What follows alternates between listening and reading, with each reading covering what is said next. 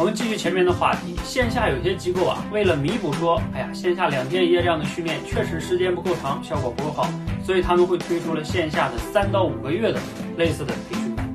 那可以能是周末的，或者是平时的晚上来参加，每周一次。而且那个课表啊，看上去非常的科学，它会包括演讲里边的什么手势啊、表情啊、声音呀、开头结尾啊、结构的设计啊、怎么讲故事啊，所有的知识点，你看着在这三五个月全部能给你教到。你觉得是不是很有科学，很能学会，时间也够长？但是问题就在这里，你每周学一个知识点，现场练了一遍，下周来了再学下一个，你真的能掌握吗？其实最终的结果也是这样的，三五个月就算你学完了，你回去之后啊，这些知识点也没真的掌握，还得靠你自己去悟。